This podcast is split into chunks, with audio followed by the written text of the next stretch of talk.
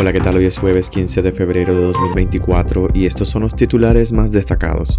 La Corte Interamericana de Derechos Humanos ordena a Nicaragua liberar a dos líderes indígenas opositores.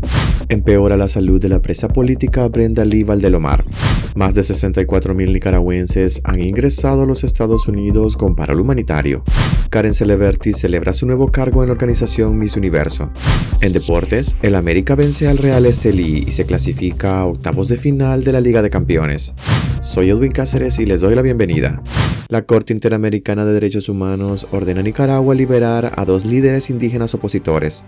La Corte Interamericana de Derechos Humanos publicó una resolución de medidas urgentes en la que ordena a Nicaragua liberar de inmediato a los líderes políticos indígenas de oposición, Brooklyn Rivera Bryan y Nancy Elizabeth Enrique James. La Corte Interamericana de Derechos Humanos requirió al Estado de Nicaragua que proceda a la liberación inmediata de Brooklyn Rivera Bryan y Nancy Elizabeth Enríquez y que adopte las medidas necesarias que permita que los beneficiarios puedan continuar ejerciendo sus derechos políticos como diputados regionales indígenas, principal y suplente, según corresponda de la Asamblea Nacional. El Tribunal Continental también ordenó a Nicaragua que informe de manera oficial el lugar y las condiciones de detención de estas dos personas y que les permita el contacto con sus familiares y representantes legales. La presidencia de la Corte Interamericana de Derechos Humanos constata que estos hechos se enmarcaron y se ajustan al referido contexto de persecución, detenciones y procesos judiciales llevados a cabo contra personas que tienen una posición crítica hacia el gobierno de Daniel Ortega, indica la resolución. En los últimos años, la Corte Interamericana de Derechos Humanos ha emitido numerosas resoluciones en favor de presos políticos en Nicaragua y ha señalado la existencia de un contexto de persecución a los opositores al régimen. El Estado ha manifestado de forma reiterada su rechazo a lo ordenado por la Corte Interamericana de Derechos Humanos y desde el 11 de abril de 2022 no ha remitido comunicación alguna.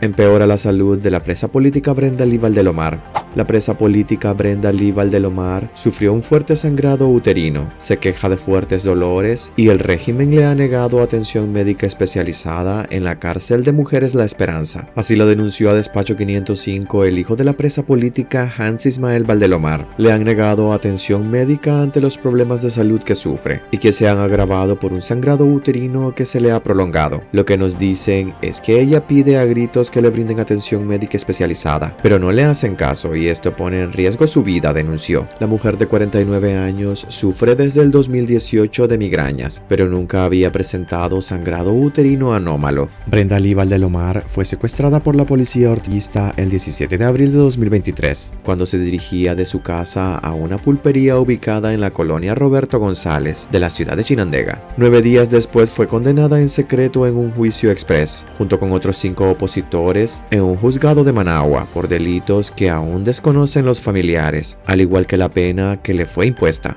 Más de 64.000 nicaragüenses han ingresado a los Estados Unidos con paro humanitario.